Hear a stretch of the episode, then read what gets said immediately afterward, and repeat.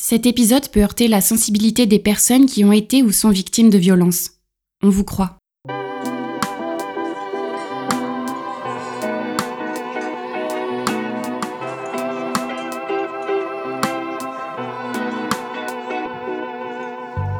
Salut chère auditorice, je suis Chanel Menti et tu écoutes Balance ton mot, le podcast de ton mois d'août.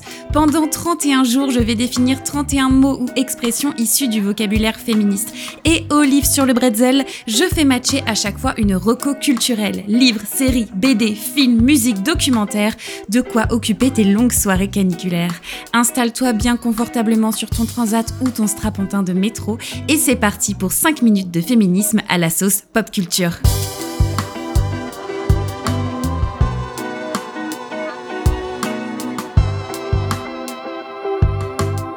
Épisode 30 sur 31, le hashtag double peine, ça veut dire quoi?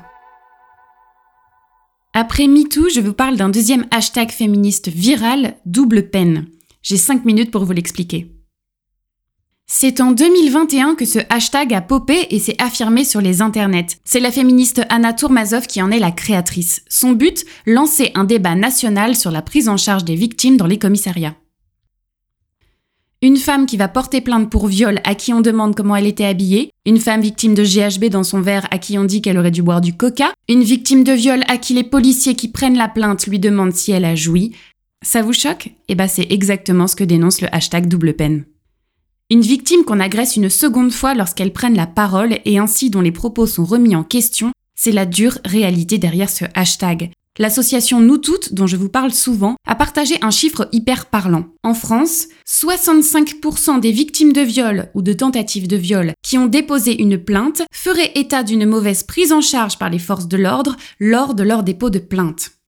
J'aimerais vous partager les chiffres que j'ai vus dans le livre Meuf de Claire Succo. Elle y explique qu'en France, on recense en moyenne 93 000 viols ou tentatives de viol par an. Sur ce chiffre-là, seulement 9% des victimes portent plainte. De là, 70% des plaintes sont classées sans suite. Alors classées sans suite, c'est-à-dire en fait que le procureur de la République décrète l'arrêt des procédures concernant l'affaire en question et de fait, il n'y aura pas de procès.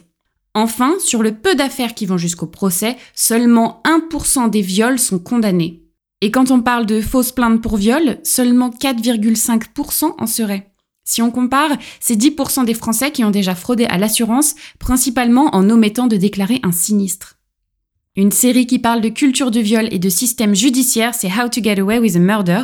On y suit Annalise Keating, une avocate de renom et professeure à l'université. Chaque année, elle constitue un petit groupe de 5 élèves qui seront ses stagiaires et la suivront en parallèle de leurs études. Le personnage d'analyse est ultra puissant et complexe. Cette série, bien qu'étant de l'entertainment, traite de sujets forts comme le viol et l'abus de pouvoir. En six saisons, on ne s'ennuie pas une seule seconde. Pour une série divertissante et de qualité, je vous conseille How to Get Away with a Murder sur Netflix.